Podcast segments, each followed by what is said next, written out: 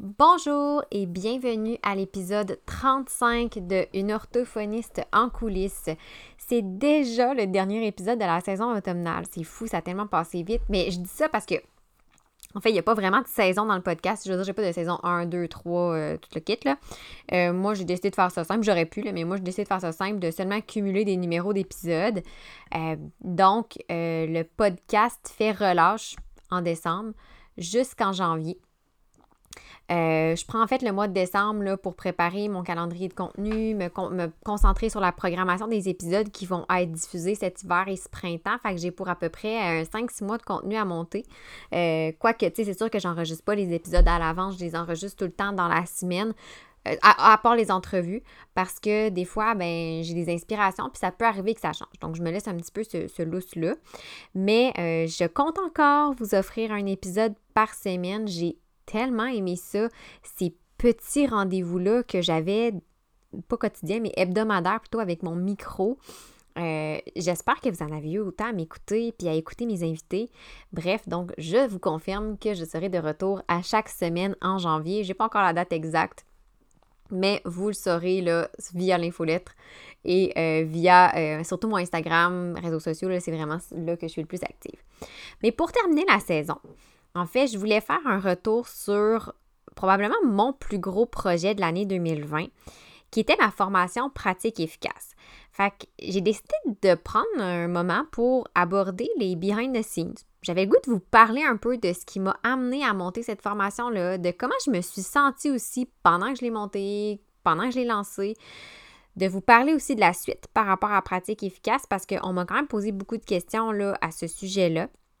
Mais à travers tout ça, j'avais le goût aussi que ce que je vais vous présenter aujourd'hui, ça vous amène à réfléchir par rapport probablement à vos propres projets en tant que professionnel. Euh, en fait, à vous amener, si vous avez des projets, mais que ça vous fait peur, que ça vous euh, paralyse ou tout ça, j'ai le goût que ça vous donne le, petit guts de vous lancer, ben, tant mieux, ou de peut-être de vous faire réfléchir sur un projet que vous avez, que vous ne saviez pas comment orienter. Fait que c'est un peu ça le but de cet épisode-là. Fait que c'est vraiment une discussion avec moi-même, mais aussi avec vous, euh, que je vous offre tout simplement pour terminer la, saison automnale de façon euh, sur une belle note, puis de façon peut-être un petit peu plus personnelle comme ça. Une orthophoniste en coulisses, un podcast pour les professionnels touchant de près ou de loin au langage et qui veulent mieux gérer leur pratique et comprendre les enjeux actuels dans le domaine de l'apprentissage. Je suis Marie-Philippe Prodry, une orthophoniste québécoise passionnée et ambitieuse, œuvrant au privé depuis 2015.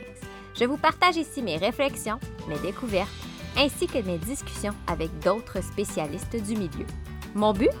Vous aider à mieux comprendre la réalité actuelle et les enjeux qui entourent l'orthophonie et vous donner les outils afin d'optimiser votre pratique.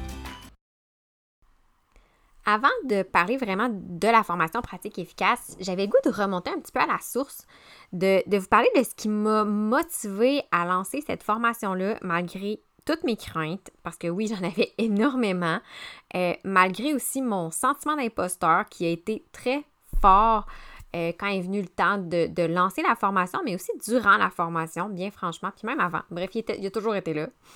Euh, d'ailleurs, si euh, vous ne l'avez pas écouté, j'ai fait un épisode, euh, il y a quelques épisodes, je me rappelle plus exactement c'est lequel, mais où je parlais du sentiment d'imposteur. Donc, si jamais c'est quelque chose qui vous intéresse d'en apprendre plus sur comment je le vis, le sentiment d'imposteur, mais je vous invite à aller voir. Je crois que c'est l'épisode 32, je crois. Mais en tout cas, bref, c'est pas important. Donc, comme probablement la majorité, si c'est pas l'unanimité, dans le fond, l'entièreté des personnes qui m'écoutent, en tant que professionnel, moi, j'ai une mission qui m'habite, qui est de rendre les services, ben là, dans mon cas, c'est les services orthophoniques, plus accessibles. Euh, puis j'ai toujours eu cette mission-là. Euh, même quand j'étais à la maîtrise, j'avais déjà en tête des projets qui me permettraient de rendre ces services-là plus accessibles. Euh, plus accessible, ça ne veut pas nécessairement dire euh, pas payant, c'est pas du tout ça, mais c'est vraiment de faire en sorte qu'il y ait plus de gens qui ont accès au service. De quelque façon que ce soit. Personnellement, je trouve ça tellement crève-cœur de, devoir refuser des clients, puis devoir toutes les personnes qu'on voit sur les listes d'attente, puis on dirait que c'est temps-ci, c'est encore pire. Puis je suis à peu près sûre que je suis pas la seule. Je suis à peu près sûre que vous vous reconnaissez dans ce que je dis. Là. De dire je peux pas te prendre à un client parce que ben, j'ai plus de place ou les attentes est fermées. Bref, c'est pas le fun. Fait que, comme je dis, j'ai toujours voulu mener des projets qui me permettraient de répondre à cette mission-là, en sachant très bien que moi, toute seule, j'arriverais pas à grand-chose. J'arriverais pas à rendre les services le plus accessibles possible, moi, toute seule. Je crois que c'est un effort, pas juste de groupe, je crois que c'est un effort communautaire et même plus que ça, un effort de société, carrément. Mais bon, je suis pas là pour changer une société non plus. Je suis pas le premier ministre, puis c'est pas ça du tout que pas ça du tout que je veux dire. Mais bref, à force de réflexion, moi j'en suis venue à un constat que ma force à moi, puis mon intérêt à travers ma pratique, c'est la gestion puis l'organisation en tant que professionnel. Euh, là, je parle pas nécessairement de l'intervention au client, mais vraiment, là, ma force mon intérêt, c'est vraiment ça. Parce que dans le fond, quand je regardais les autres autour de moi, qui disaient tout le temps qu'il manquait de temps, qui devenaient super anxieux devant des échéances, puis que moi, je me regardais, j'avais vraiment beaucoup de projets. Je sais pas, c'est pas un secret pour personne. J'ai pas juste mon côté orthophonie, là, j'ai quand même d'autres projets. j'ai une autre entreprise aussi. Euh, moi, les échéances, j'aimais ça, ça me nourrissait j'ai compris que là, il y avait quelque chose que je pouvais peut-être creuser puis exploiter. Euh, ça s'est pas fait du jour au lendemain, on s'entend. Là, ça fait pas si longtemps que ça que je mets de l'avant, euh, que j'assume ce côté-là, gestion et organisation. Mais combien de fois on m'a demandé, même quand j'étais à l'université, comment je faisais pour arriver à la fin de la semaine, euh, comment, combien de personnes m'ont dit tu, dors quand? Tu dors combien d'heures par nuit? Et pourtant, j'ai du j'ai des, des bonnes nuits de sommeil comme tout le monde. Il des nuits, je dors moins, mais je veux dire, c'est pas, euh, pas tous les jours de la semaine. Euh, puis parce que moi-même aussi, j'ai appliqué un long processus de réflexion, de, réorganisation. J'ai fait un long cheminement qui m'a mené où je suis aujourd'hui. Fait que quand j'ai remarqué à un moment donné, je me suis dit, ben, OK, oui, effectivement, j'ai une certaine aisance en matière de gestion d'organisation. Ben là, ça a commencé à faire son bout de chemin. Toujours en lien avec ma mission. J'ai comme fait, OK, j'ai cette capacité-là, cette habileté-là, qui est quand même une facilité chez moi, moi, je veux que les services soient plus accessibles. Maintenant, comment je peux marier les deux pour que ça fonctionne? Parce que je voyais combien les orthophonistes, et moi comprise là-dedans, on était écrasés par les tâches, les tâches administratives, tout le temps indirect, puis ça, ça me choquait.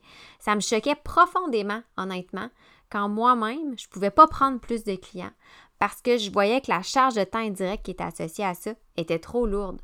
Puis je dis pas que c'est pas correct, là, ça n'en prend de la tenue de dossier. C'est pas du tout ça que je dis. Que moi, ce que je me suis dit, c'est qu'au lieu, j'ai essayé de trouver des façons de mieux gérer cette tâche-là pour que le temps associé à chacune de ces tâches-là soit moins élevé, mais pas de moins bonne qualité. Puis ça me choquait aussi quand j'avais justement personne à qui référer le client que je pouvais pas prendre parce que les autres avaient le même problème que moi. Euh, mais ces personnes-là avaient peut-être pas non plus cette, facilité-là ou cet intérêt-là que j'avais pour l'organisation puis la gestion. Fait que moi, le fond, j'ai commencé par travailler sur moi-même. J'ai travaillé justement sur mes propres processus de gestion d'organisation pour pouvoir, comme je vous disais, le diminuer mon temps indirect sans que ça compromette la qualité. Même au contraire, j'ai remarqué que ça a augmenté la qualité de mon temps indirect de toutes mes tâches administratives. Puis je vous avoue, je compte plus le nombre de fois où j'ai réorganisé mes, affaires.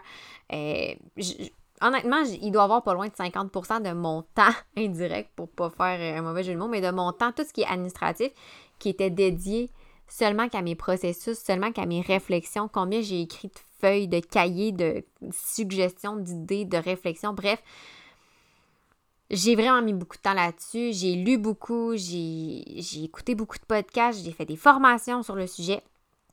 De un, comme je dis, ça m'intéressait aussi. OK? C'est pas tout le monde qui s'intéresse. Puis j'ai vu que ça portait fruit. J'ai été en mesure de prendre plus de clients. Donc, je voyais que j'étais capable d'avoir quand même plus de clients en moins de temps. Euh, c'était plus payant dans tous les sens du terme, dans le sens que je voyais plus de clients, j'avais un meilleur salaire, mais c'était plus payant aussi pour moi en termes de euh, santé. J'avais moins de stress, j'étais vraiment plus en contrôle de mes affaires. Puis j'arrivais, c'est ça, donc à aider plus de clients en me sentant moins débordée, moins épuisée. Sauf que, encore une fois, je revenais à ma mission en disant, mais oui, c'est bien cool, je l'ai faite pour moi, sauf que moi, tout ça, j'ai quand même une limite, là. Je peux pas prendre plus que tant de clients par semaine, ça fonctionne pas. Puis même si je faisais des journées de 14-15 heures, il y a un nombre d'heures limité dans la semaine. Donc, quand je devais référer un client, parce que oui, j'avais une limite déjà là, mais je me retrouvais toujours devant la même frustration de voir que, OK, malgré tous mes processus, ça marche pas. Ben oui, ça marche, mais il y a une limite. Et mes, mes collègues autour sont encore débordés. Fait que moi, j'ai vu des impacts pour moi-même dans ce que j'ai fait, mais mes collègues n'en ont pas bénéficié. Et là, c'est là que j'ai commencé à penser que si je pouvais aider mes collègues à peut-être mieux gérer leur horaire, à alléger cet horaire-là, ben, ça rejoignait ma mission.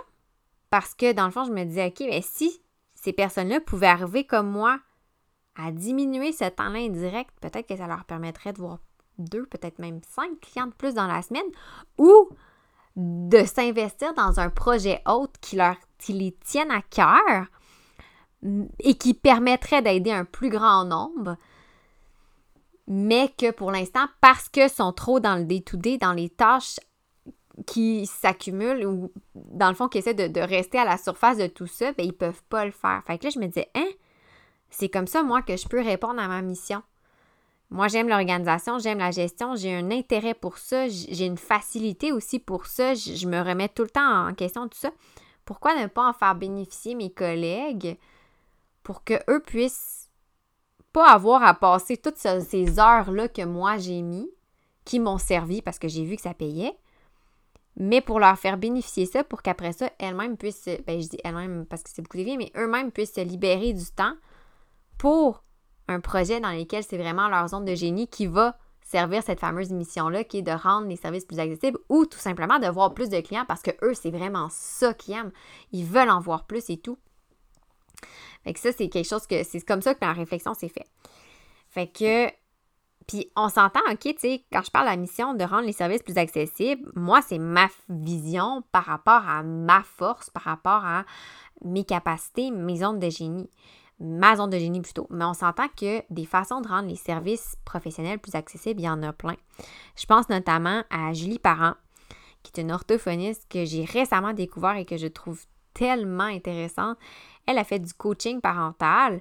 Euh, elle mise beaucoup sur l'éducation aux parents pour tout ce qui est la stimulation du langage. Elle fait des ateliers, mais d'une façon, c'est ça, vraiment intéressante. Et euh, elle mise beaucoup, comme je disais, sur la force du parent. Donc, c'est une façon de rendre le service plus accessible. Euh, ou sinon, si je pense à, Agathe Tupula-Kobola, peut-être que vous la connaissez, qui est une orthophoniste honnêtement, moi, c'est une orthophoniste que j'admire. J'ai toujours suivi tout ce qu'elle a fait. J'ai toujours été en admiration devant ses, ses, accomplissements. C'est une, orthophoniste qui est très active dans les médias traditionnels. Elle informe la population et ça, c'est une autre façon aussi de rendre nos services plus accessibles. Mais bref, il y a plein de façons de faire. Et je me suis dit, si je peux aider peu importe qui à mieux gérer leur horaire, à mieux organiser tout ça pour pouvoir se consacrer à ces projets-là, quels qu'ils soient, ça peut être d'ouvrir une clinique même, euh, peu importe, euh, ben c'est ça ma mission, c'est là que mon essence se trouve. Fait que j'ai commencé en faisant du mentorat, chose que je fais encore d'ailleurs. Euh, puis à travers mon mentorat, ben c'est là que tranquillement, ça a pris naissance un petit peu cette idée-là de formation. Si je me suis mis à réfléchir euh, pour le mentorat, d'ailleurs, là, on, parle, parlant de réflexion, parce je fais toujours de la réflexion, on s'entend, puis je pense que vous êtes toutes comme ça, hein, la démarche réflexive. Mais euh, déjà, en ce moment, je, suis en train de réfléchir à différentes formules pour 2021 au moment où on se parle. C'est pas encore 100% clair dans ma tête, mais c'est ça. je voulais juste faire une petite parenthèse juste pour le dire. en tout cas, à partir du mentorat, c'est là que l'idée d'offrir une formation pour partager mon savoir-faire, mon savoir en termes d'organisation, gestion de façon plus approfondie a germé. Parce que j'adore faire du mentorat en un à un. J'aime le côté personnalisé, j'aime la profondeur de l'échange que je peux avoir avec mes collègues. Mais souvent, ce qui arrivait, c'est que dans mes rencontres, je me rendais compte que je manquais de temps pour pousser le sujet de l'organisation, de la gestion en profondeur, parce qu'il y avait tellement plein d'autres sujets qu'on voulait aborder. Puis clairement, tout ce que j'ai donné en matériel dans ma formation, si je l'avais donné en rencontre individuelle, c'était c'est tout sauf abordable. Ça, ça, ça se peut pas, OK? Ben, en tout cas, moi, je trouve.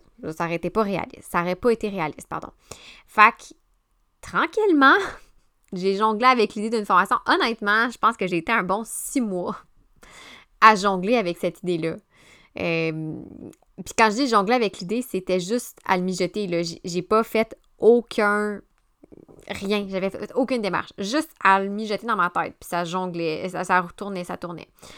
Puis le problème, c'est ça, c'est que je savais comme pas comment monter ma formation. Tu sais, je savais un peu qu'est-ce que je voulais. C'était pas clair, clair, mais tu sais, je savais que ce que je voulais pas, en fait. Je savais d'abord que je ne voulais pas offrir un cours préenregistré. J'étais comme, ah oui, je, vois que ça peut être une formation, mais tout ce que j'avais comme modèle, c'était les fameux cours préenregistrés. Je voulais pas non plus l'offrir en présentiel puis je suis bien contente de l'avoir fait, euh, d'avoir fait ce choix-là, parce que, bon, avec le contexte actuel, c'est ça, ce n'est pas possible. Mais euh, je voulais être passée aussi en 100% télépratique, puis je voulais garder cet aspect-là pour euh, conciliation travail-famille. Fait que moi, j'avais pas non plus, c'est ça, je m'étais dit, ben c'est sûr qu'un cours préenregistré, pour moi, ça aurait été ce qui est le plus simple, c'est-à-dire que ben, je l'aurais monté, je l'aurais par... ben, plus simple. On s'entend, non, c'est jamais simple parce qu'il faut le, promouvoir et tout ça. Mais j'aurais pas eu d'engagement d'horaire de mon côté. Sauf que après ça, je me suis mis à penser à moi, personnellement, je sais pas vous, là, mais moi, je suis la première à jamais compléter un cours préenregistré. Ça me prend vraiment toute ma motivation. Puis même, pourtant, je parle d'organisation, de gestion d'organisation. Honnêtement, c'est pas évident pour moi. On dirait que ça demande bien du, euh, du willpower, j'ai pas le terme en français, mais beaucoup de volonté, de rigueur, euh, que j'ai pas toujours, mais je vous dirais que c'est un de mes objectifs. Ça s'en vient parce que j'ai des formations que je trouve super intéressantes en préenregistré que je veux suivre aussi. Fait on dirait que quand j'ai des rencontres privées à l'horaire, pour moi, c'est vraiment plus engageant, j'embarque plus, puis on s'entend aussi que je voulais donner une formation sur l'organisation puis la gestion. Fait que les gens qui s'intéressent, c'est des gens qui se sentent débordés, tout ça. Fait si je l'avais offert en préenregistré, dans la formation préenregistrée, il y a plusieurs stratégies qui peuvent être. Ben, dans la formation, pardon, il y a plusieurs stratégies qui peuvent être utilisées que, moi je réutilise pour pouvoir être plus assidu pour mes, formations auxquelles je participe qui sont préenregistrées. Mais si tu les as pas d'emblée, je me disais, c'est sûr que cette formation-là, c'est le genre de formation que les gens auraient payé pour, puis ils n'auraient juste pas suivi. Fait que finalement, ils n'auraient pas vu la valeur réelle de la formation. Fait que ça, j'avais mis ça de côté. Après ça, je me suis dit, ben, je pourrais le faire sous forme de mastermind parce que moi-même, j'avais déjà participé à des masterminds, donc ce sont des rencontres, soit hebdomadaires ou bimensuelles, peu importe, avec des groupes. Puis ça, je trouvais ça le fun, des, rencontres mastermind parce que tu peux échanger, tout ça. Sauf que je trouvais ça un petit peu trop vague dans la communauté orthophonique, tu sais, de parler de mastermind, c'est beaucoup plus entrepreneurial, puis je trouvais que ça aurait pu être confondu avec une communauté de pratique. Puis je me suis dit, les gens, ils n'auraient peut-être pas vu nécessairement l'aspect ajouté. Et d'un autre côté, je trouvais qu'un mastermind, c'est beaucoup plus large. Donc, un mastermind sur l'organisation, la gestion, pour moi, c'était pas clair. Fait que je me dis, si déjà pour moi, c'est pas clair, comment j'aurais pu l'expliquer pour pouvoir vendre ce service-là? Euh, je suis pas fermée à l'idée d'un mastermind, ceci étant dit, euh, mais pas pour ce que j'avais en tête. Fait que finalement, au printemps dernier, ce qui est arrivé, c'est que j'ai vu passer sur les médias sociaux une formation qui s'appelait la méthode bêta. Euh, j'en ai déjà un petit peu parlé, qui est offerte par euh, Geneviève Gauvin, qui, elle, est une, une coach, une coach, je sais pas, je peux dire une coach d'affaires, mais bref, une coach qui donne des formations pour tout ce qui est le travail, la business en ligne, en fait. Et dans cette formation-là, Geneviève, elle nous apprenait vraiment comment monter et tester notre formation en mode bêta. Euh, puis j'ai tout de suite quand j'ai vu sa formation, j'ai dit ah, c'est de ça que j'ai besoin. Puis j'ai dit c'est exactement ça que je veux pour ma formation, c'est exactement la forme que je veux que ma formation prenne. Fait que c'est comme ça que je me suis lancée avec la méthode bêta. Puis vu que cette la, méthode bêta de Geneviève était à ce moment-là en bêta. Elle ne le donnait pas en pré-enregistré. Fait que je me suis dit, c'est le temps ou jamais de le faire parce que je sais que je vais être assidue à chaque semaine, à chaque rencontre en direct. Euh, et c'est ça. Donc, j'ai pris et honnêtement, euh, c'était un super investissement que j'ai rentabilisé euh, plus d'une fois, juste avec les ventes de la formation, de ma formation pratique efficace et qui va me servir pour plusieurs autres de mes formations. Donc, là, ça serait vraiment vous mentir de dire que ça a été facile, même si j'adorais le sujet, même si là, je m'étais dit, ah, j'ai trouvé euh, il y a eu bien des moments de découragement, il y a eu bien des moments où je me suis remis en question. J'ai pas mis, j'ai mis pas loin d'une centaine d'heures pour monter tout ce que j'ai monté, donc pour monter l'équivalent de 8 heures, peut-être, mettons, disons 10 heures de contenu, à peu près. J'ai mis à peu près une centaine d'heures. Puis je le sais parce que ben moi, je calcule tout. Euh, je tiens des statistiques de, mes heures travaillées. Donc, je suis retournée voir dans mes statistiques pour le podcast et j'étais à peu près à ça, pas loin d'une centaine d'heures. Euh, je pense que j'étais comme à 92 heures. Et, là, là-dedans, ces heures-là ne comptaient pas le temps que j'étais sur le groupe Facebook pour répondre aux questions ou pour faire des petits, euh, des petits tutoriels. Fait que J'estime que j'ai mis à peu près une centaine d'heures pour tout, tout, tout monter la formation. J'ai aussi eu à me familiariser avec plusieurs éléments marketing, genre faire une page de vente. Honnêtement, j'ai trouvé ça excessivement difficile. Euh, je savais pas quoi écrire, je manquais d'inspiration. Des éléments technologiques.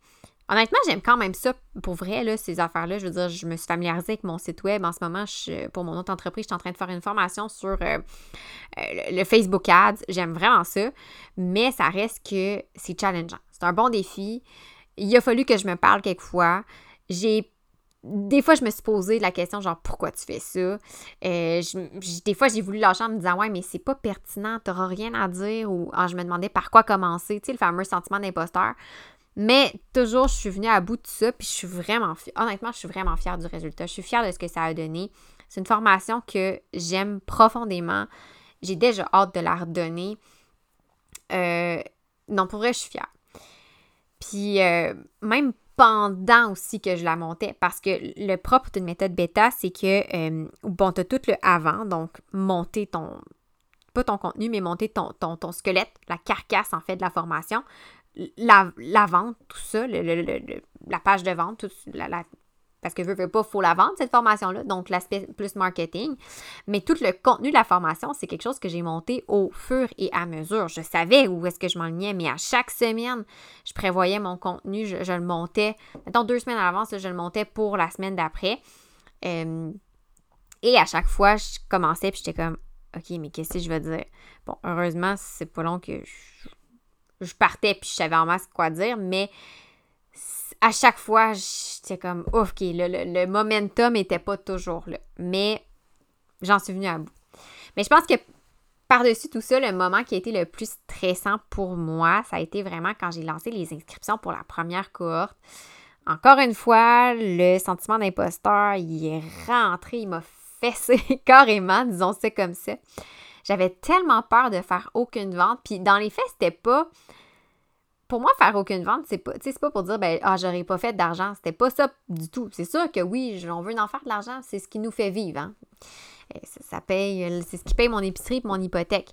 Mais c'était surtout la peur de me dire, et si tu fais pas de vente, Marie, ou tu n'atteins pas ton objectif. Moi, j'avais un objectif de 12 places pour la cohorte 1.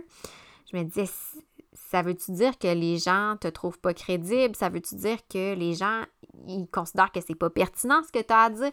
Tu sais, vous voyez un peu genre toutes les questions de les gens t'aiment pas, tu sais. Donc, c'était vraiment une grosse, grosse peur pour moi. Là, de, je me lançais dans le vide carrément.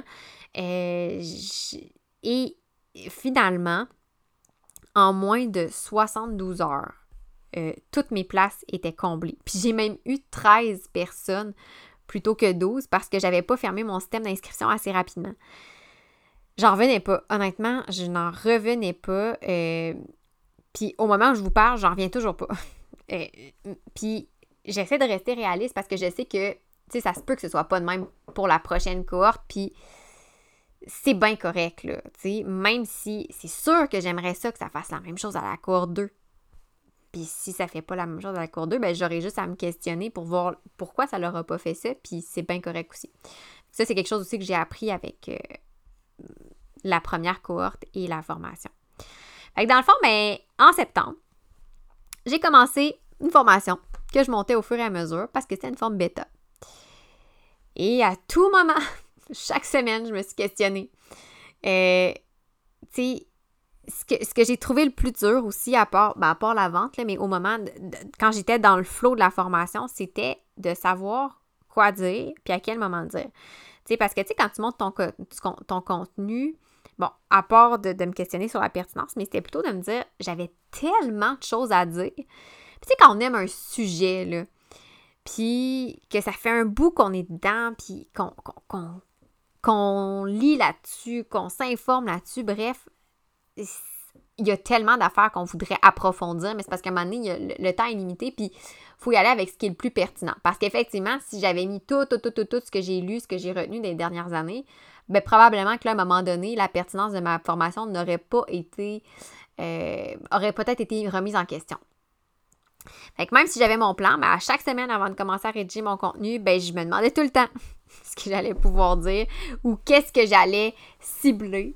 Fait que ça, c'était mon questionnement là, de chaque semaine. Puis euh, l'autre chose, encore une fois, que mon sentiment d'imposteur, outre le lancement puis le contenu, mais voyez-vous que tous ces éléments-là, c'était tout le temps associé au sentiment d'imposteur. Le petit maudit, disons-le comme ça. Mais un autre élément que j'ai trouvé difficile, euh, mais que je suis excessivement fière d'avoir fait, c'est que dans la formation de la méthode bêta, vu qu'on montait nous-mêmes une première version de notre propre formation, Geneviève nous suggérait d'envoyer des questionnaires de type sondage à nos participants avant et après chacun des modules, chacun des, des modules de notre formation. Et en bon élève que je suis, je l'ai fait. Sauf que ça, faire ça, ça t'expose directement aux critiques. Et là, je le mets entre guillemets. Critique étant, ça peut être des critiques constructives. Là. Je me suis pas fait lancer des roches, on s'entend. Mais au début, là, Seigneur, c'est fou comment j'étais stressée à chaque fois. Honnêtement, je pense que les deux premiers modules, deux ou trois premiers modules, je n'ai pas ouvert les formulaires. Euh, je pense qu'en fait, j'ai ouvert les formulaires après avoir reçu les formulaires du troisième module. Donc là, je me suis dit, OK, je vais ouvrir, tout ça depuis le début. J'avais trop peur de ce que j'allais lire. J'avais peur que, de lire des, commentaires, euh, c'est ça, des, affaires. J'avais peur qu'on me pitche des roches, tout simplement. Puis quand j'ai décidé d'ouvrir ça, je me suis dit, ah mon Dieu, mais j'avais tellement tout faux oui, il y avait des commentaires. C'était pas parfait, ma formation. De un, c'était une première version. C'est normal qu'elle soit pas parfaite. Et les commentaires des personnes étaient juste pleins de bienveillance, étaient tellement constructifs. Puis moi-même, en, en, cours de route, avant et après mes formations, mais pas mes formations, mais mes, modules, les semaines, je notais des, choses que je voulais modifier, que je voulais ajouter, que je voulais enlever, que je voulais peaufiner pour la suite. Puis fait que déjà en partant, moi-même, je faisais ce travail-là, puis d'aller chercher le regard extérieur des autres m'a juste permis non seulement de, faire la paix un peu avec cette espèce de peur-là du jugement, mais aussi j'ai réalisé que j'étais pas pire dans ma rétroaction. Parce que souvent, ce que moi-même j'avais ciblé comme point à améliorer, comme point à modifier, bien, il était mentionné par les participantes dans les sondages. Je me dis, ben à un moment donné, j'ai comme fait le switch, je me mais c'est bon signe. Ça veut dire que j'ai une bonne autocritique. Ça veut dire que ce qu'ils me disent, les personnes, c'est pas du tout méchant. Au contraire, moi-même, j'ai eu la réflexion. Fait que ça fait juste me confirmer que je suis sur la bonne voie. Fait que honnêtement, ces petits sondages-là m'ont. Je, pense que ça a été mon meilleur coup de, coup de pouce par rapport à mon sentiment d'imposteur. Euh, parce que je me faisais analysé, disons-le comme ça, par des collègues orthophonistes. Il n'y a, pas, a pas meilleur, euh, meilleur et pire, entre guillemets, juge, dans le sens que des professionnels qui connaissent ta profession, c'est des super bons juges pour t'aider à avancer dans ta profession, mais ça peut être les pires juges dans le sens où c'est eux qui nous font le plus peur, hein? On se dit, c'est eux qui peuvent nous juger le plus sévèrement parce que c'est eux qui connaissent ça autant que nous. Alors que finalement, c'était, comme je dis, c'était que de la bienveillance, puis honnêtement, vraiment, j'ai même apprécié ces commentaires constructifs-là. Honnêtement, tu sais, mettons, si j'avais un, feuillet où, mettons, ben c'est sûr, c'était le fun quand quelqu'un me disait Hey, c'était super bon, nanana, telle affaire, j'ai rien à redire. des fois, j'étais comme, OK, mais t'es sûr qu'il n'y a absolument rien, rien, rien là, que je pourrais corriger ou quoi que ce soit? Fait que finalement, je me rendais compte que je, ces commentaires-là. Et ça m'a fait euh, beaucoup du bien pour mon sentiment, euh, mon syndrome de l'imposteur. Mais sinon, tu sais, j'ai adoré mes rencontres hebdomadaires. Euh, et surtout à quel point les participantes étaient motivées puis impliquées. Parce qu'on ne se le cachera pas, j'ai quand même choisi de mettre mon programme sur deux mois. Parce que, veux, veux pas, en termes de contenu, c'est quelque chose que j'aurais pu faire sur une formation de deux jours. Le, temps, là, le, contenu, le temps, j'aurais pu le donner en deux jours. Mais c'est vraiment pas le genre de choses que je voulais faire parce qu'il y avait tellement de choses à assimiler. Puis même deux mois, tu sais, les filles étaient comme, j'ai pas eu le temps de tout faire, mais ils en ont fait beaucoup. Euh, je, suis vraiment fière de la cohorte. Les filles ont été géniales du début à la fin. Euh, parce que c'est beaucoup de temps, ça demande beaucoup de réflexion aussi de revoir ces mécanismes de procédure, euh, ces procédures de gestion d'organisation. Puis je pense que c'est ce que les filles ont réalisé, c'est que c'est pas juste des trucs c'est pas juste des fais ci, fais ça. Il n'y a pas de formule toute faite. Il y avait beaucoup, beaucoup de réflexion derrière de ça. Et c'est ça qui est souvent le plus euh, demandant en termes de temps. Puis j'ai aimé aussi le fait que les participantes, puisque bon, il n'y avait que des filles, étaient de différents milieux, donc pas juste de, la, clinique privée. Et d'ailleurs, c'est une question que je m'étais souvent fait demander. Non, c'est pas que pour les personnes en privé, pas parce que moi je suis juste en privé que la formation ne s'adresse pas euh, à d'autres milieux. Mais tout le monde se partageait leurs trucs, leurs réflexions. Puis j'en ai appris beaucoup, là, honnêtement. C'est sûr, je, suis à peu près sûre que j'ai appris autant qu'elle. Fait que je trouvais ça magnifique de voir la générosité, l'ouverture d'esprit de tout le monde. Euh, ça a été, je vous le cacherai pas, ça a été un quatre mois très intense pour moi. Donc, pendant lesquels j'ai monté le, le, pré-formation, le pendant formation. J'ai eu pratiquement aucune relâche. Euh, mon horaire, là, il avait intérêt à être bien organisé puis bien géré, mais j'ai adoré ça. Tu j'avais honnêtement aucune, aucune pause. Quand la courte a terminé, j'étais comme Oh mon Dieu, j'ai le temps, j'ai le temps. J'étais comme, je suis parfait. Rajoute-moi des évals. J'aurais pu prendre deux rapports de plus par semaine d'éval, même si j'en avais déjà deux à rédiger par semaine. Tu je rédigeais comme deux rapports. Après deux jours, c'était fini. Puis il me restait le reste de la semaine pour faire d'autres affaires. Fait que c'est ça. pour vous dire à quel point ça m'a pris quand même du temps et de l'énergie. Puis là, ben, si vous vous le demandez, pour la suite de pratique efficace, ben, je vous confirme qu'il va y avoir une deuxième cohorte à l'hiver, donc pour l'hiver 2021. Je n'ai pas encore ouvert les places en ce moment, OK? Fait que stressez-vous pas, pressez-vous pas. Ça ira pas avant janvier. C'est sûr que d'ici la fin de 2020, il n'y aura pas d'annonce pour la cohorte 2 de pratique efficace. Euh, parce que, ben, premièrement, il va y avoir des changements que je vais apporter par rapport à la première cohorte. Donc, je vais prendre mon mois de décembre pour, euh, dans le fond, le mois de novembre, vu que la, cohorte s'est finie comme mi-novembre.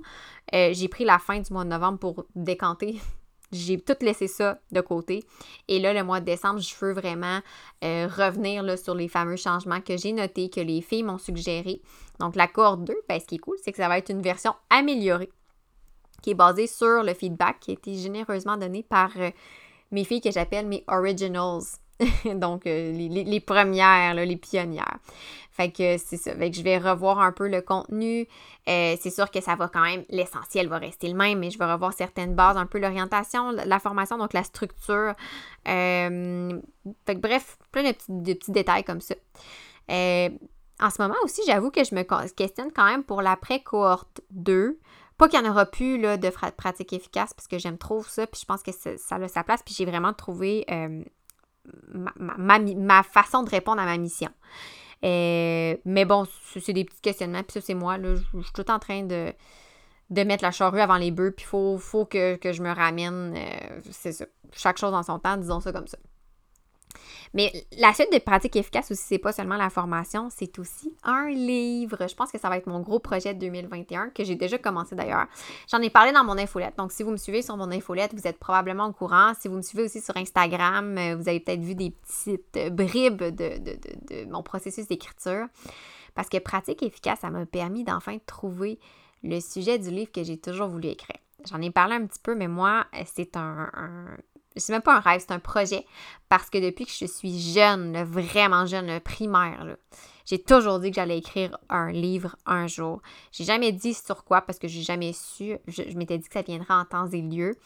Euh, mais c'était pas un rêve, c'était un projet parce que je savais que j'allais écrire un livre. Et pendant la formation, j'ai enfin trouvé sur quoi je voulais que ça porte, puis qu'est-ce qui m'allumait. Je ne vais pas vous en dire trop pour l'instant, on s'entend?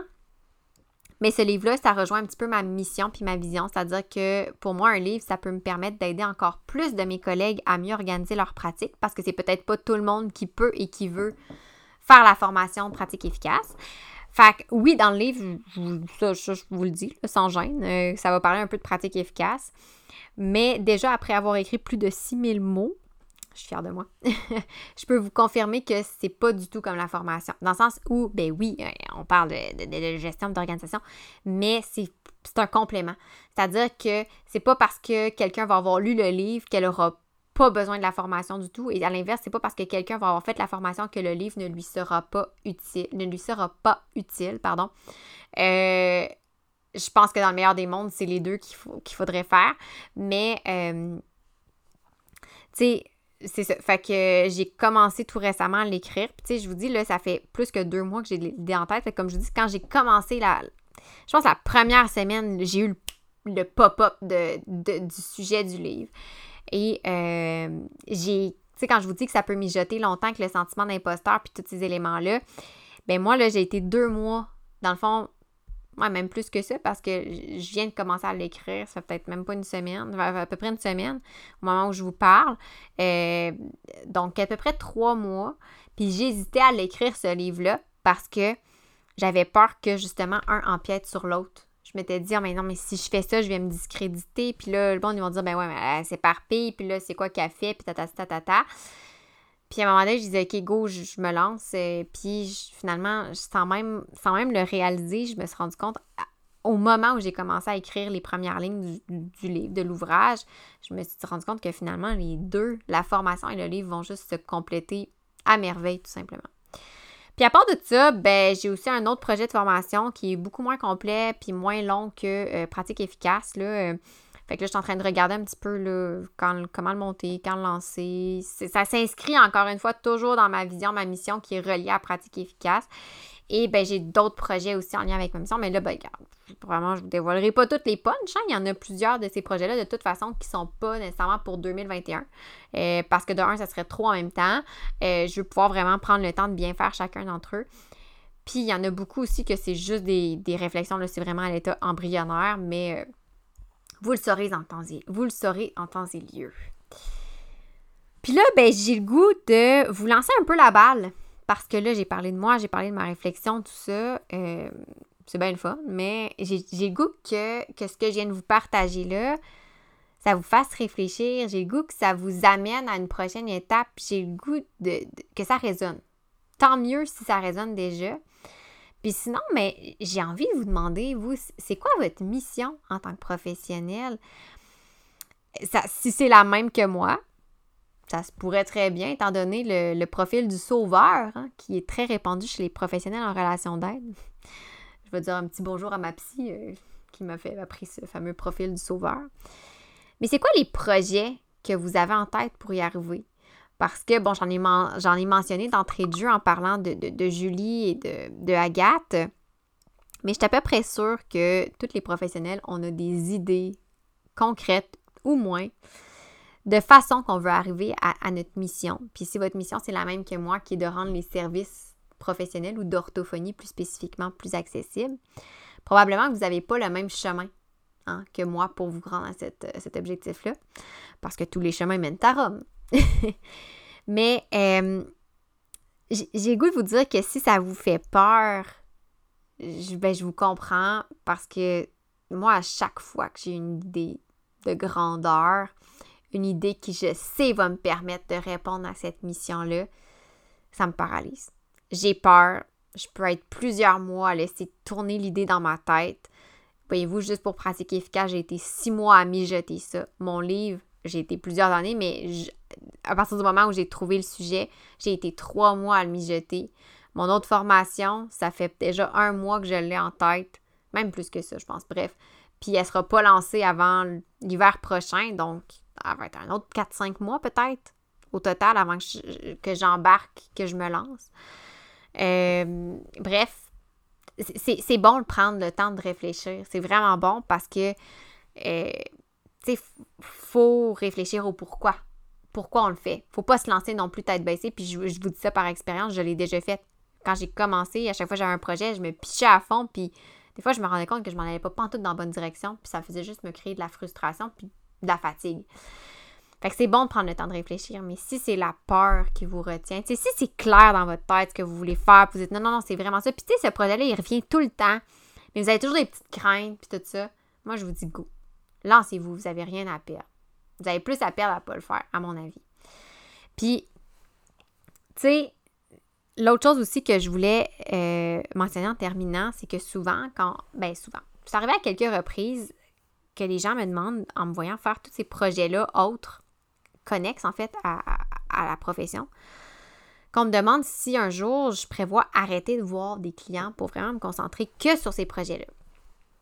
Puis à chaque fois, je réponds, ben, je sais pas ce qui va en être dans 5 ans ou 10 ans, honnêtement. Je sais pas où est-ce que je vais, je vais, je vais, je vais vouloir être. Je sais pas dans 10 ans qu'est-ce que je vais avoir accompli, qu'est-ce que je, qu'est-ce que moi je vais vouloir prioriser. Bref, je ne sais pas.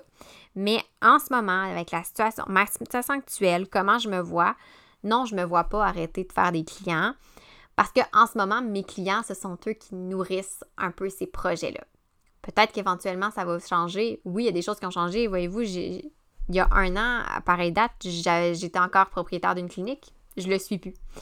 Ma mission est restée la même, par exemple. Euh, mais je vous avoue en toute humilité que pour moi, et ça c'est vraiment moi personnellement, ne voir que des clients, ne faire que de l'intervention, que de l'évaluation, j'aurais pas l'impression de remplir ma mission autant. Je vous l'ai dit un peu parce que moi, j'avais, moi, j'ai des frustrations quand je vois que je dois refuser quelqu'un. Puis je suis sûre, à peu près, je sûre que je suis pas la seule. Euh, bref, je suis à peu près certaine que j'aimerais pas autant mon métier parce que je vivrais des frustrations intérieures par rapport à moi-même. Donc, ces projets-là me permettent de, nourrir cette. De, de, répondre à ma mission plutôt et de nourrir mon besoin d'aider le plus de personnes possible. Même si je ne le fais pas de façon directe, je vois une portée. Et cette portée-là qui est indirecte, c'est elle qui, me, confirme que je fais les, bonnes choses pour moi, pour ma zone de génie, pour mes besoins. Fait que si vous avez des projets en tête, que ça vous fait peur, que ça vous étourdit parce que vous ne savez pas par où commencer, ben premièrement, je pense que c'est normal. en tout cas, si je me fie à moi, bon, c'est sûr que moi, moi-même, je ne suis qu'une étude de cas, mais je, je me fie à d'autres personnes avec qui j'ai parlé, je pense que, que c'est normal. Moi, j'ai réalisé en montant ma formation, puis maintenant, en ce moment, avec l'écriture de mon livre, qu'il faut juste se lancer. Sauf que, sauf que, on s'entend. Enfin, moi, ce que je vous dis, c'est questionnez-vous sur le pourquoi, mais pas sur le comment. Questionnez-vous sur pourquoi vous feriez ce projet-là. À quoi il va répondre dans vos besoins, dans vos inspirations, vos motivations profondes. Qu'est-ce que ce projet-là peut vous apporter en premier? Et qu'est-ce qu'il peut apporter à la communauté par la suite. Et souvent, le pourquoi, il est quand même clair. Là où on va tourner en rond, je vous dirais, c'est le comment. Et c'est ça je vous dis, questionnez-vous pas trop sur le comment. Une fois que vous avez votre pourquoi, si votre pourquoi il est clair, il est fort, en tout votre comment va se placer tout seul. Puis là, je vous dis ça, puis j'ai l'air bien philosophique en disant ça. Euh, honnêtement, cette leçon-là, je l'ai apprise au mois de septembre. ça fait vraiment pas longtemps que j'ai euh, compris ça. Que t'as beau te questionner, d'essayer de tout prévoir, ça, ça marche pas. Fait que, je conclue en vous disant que si vous avez des projets en tête, euh, qui vous tiennent à cœur, qui, vous, vous tournent, ils reviennent tout le temps, puis que vous vous sentez, là, comme moi je me sentais il n'y a pas si longtemps, que, vous dites non, mais je, doute, est-ce que ça va vraiment être euh, bien reçu? Est-ce que les gens vont juger, remettre en doute ma. ma, ma pas votre professionnalisme, mais votre. Euh, votre compétence? Euh, bref, si vous avez ce genre de questionnement-là, ben moi je vous invite à m'écrire. Peut-être qu'on pourrait échanger là-dessus. Comme je vous dis, je suis pas de un, je suis pas psychologue, ça c'est ça. Je suis pas là pour faire une thérapie. Mais si au moins peut-être le ce, que, ce par quoi je suis passée. Euh, puis c'est le but un peu de cet épisode-là, c'était vraiment juste de faire un petit topo sur quelque, un projet que j'ai fait cet automne qui m'a fait peur beaucoup. Puis finalement, dont je suis tellement fière, puis j'y repense, puis c'est fou que même malgré ce qui était tough, j'ai tellement eu du plaisir à le faire, puis j'ai tellement hâte de, poursuivre l'aventure avec ce projet-là, puis de revivre le même sentiment avec des nouveaux projets. Puis je pense qu'effectivement, c'est ce genre de projets-là qui, nous font peur, qui nous challenge, qui, eux, vont faire toute la différence dans la communauté orthophonique. Ben, je dis orthophonique, mais peu importe la communauté. Fait que moi, je vous dis, euh, prenez des notes, puis lancez-vous. Puis quand je dis prenez des notes, en fait, c'est noter vos réflexions, noter vos idées. C'est plus ça que je veux dire. Puis lancez-vous. Puis euh, je vais être la première à euh, vous donner une petite tape dans le dos pour vous dire good job. Puis je trouve ça beau de voir les différents projets que chacun mène. Puis c'est ça. Fait que sur ce, je vous souhaite une belle fin d'année 2020. Hein? Cette année justement qui nous a ébranlé aussi. Hein? qui nous a amené à revoir plusieurs projets, notamment. Euh, et euh, si vous avez des suggestions aussi de contenu que vous aimeriez que j'aborde pour la, prochaine saison, entre guillemets, donc la saison d'hiver et printemps 2021, ben, n'hésitez pas à m'écrire. J'aime vraiment ça échanger avec vous. Puis euh, j'ai déjà hâte de reprendre mon micro pour vous reparler si vous avez apprécié cet épisode, je vous invite à vous abonner à mon podcast pour ne rien manquer et être avisé lorsque de nouveaux épisodes seront publiés. Je vous invite également à me laisser un commentaire ou même une cote de 5 étoiles peut-être pour me permettre de réaliser ma mission qui est de démocratiser l'orthophonie et tout ce qui entoure les besoins particuliers. En laissant un commentaire ou une note, vous permettez à mon podcast d'être plus visible pour qu'un plus grand nombre de personnes puissent en profiter.